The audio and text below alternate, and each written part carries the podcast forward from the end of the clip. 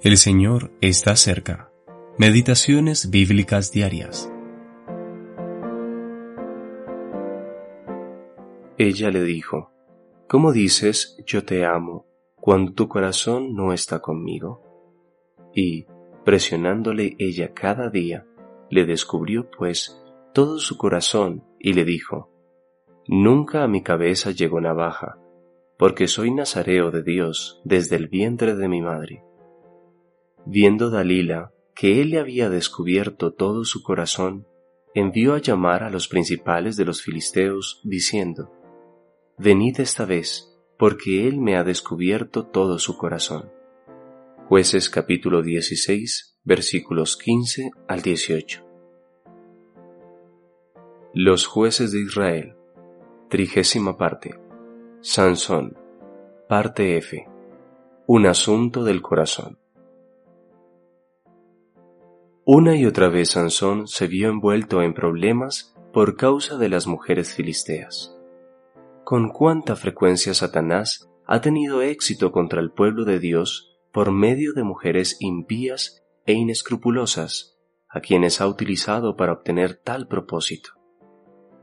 El libro de Proverbios, con sus sabios consejos, aún no había sido escrito, pero como nazareo de Dios, Sansón debería haber estado alerta.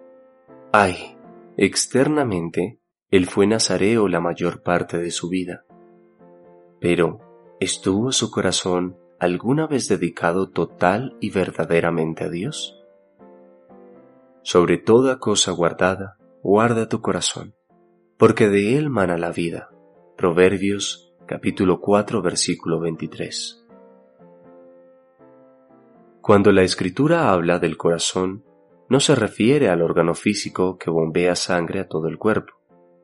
El corazón, bíblicamente hablando, es más bien el asiento de los sentimientos, los afectos y el entendimiento.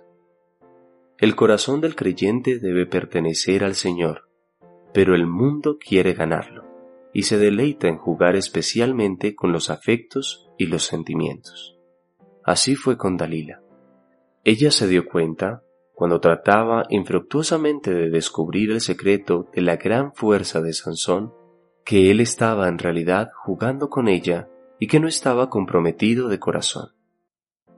Dalila le insistió, lo fastidió y le hizo pucheros hasta que finalmente Sansón le descubrió todo su corazón.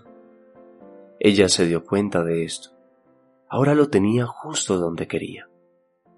Luego llamó a los principales filisteos para que le trajesen su recompensa.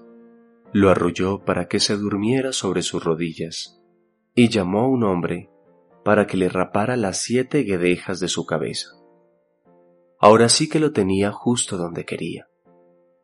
¿Está nuestro corazón total y realmente dedicado al Señor? Eugene P. Vedder Jr.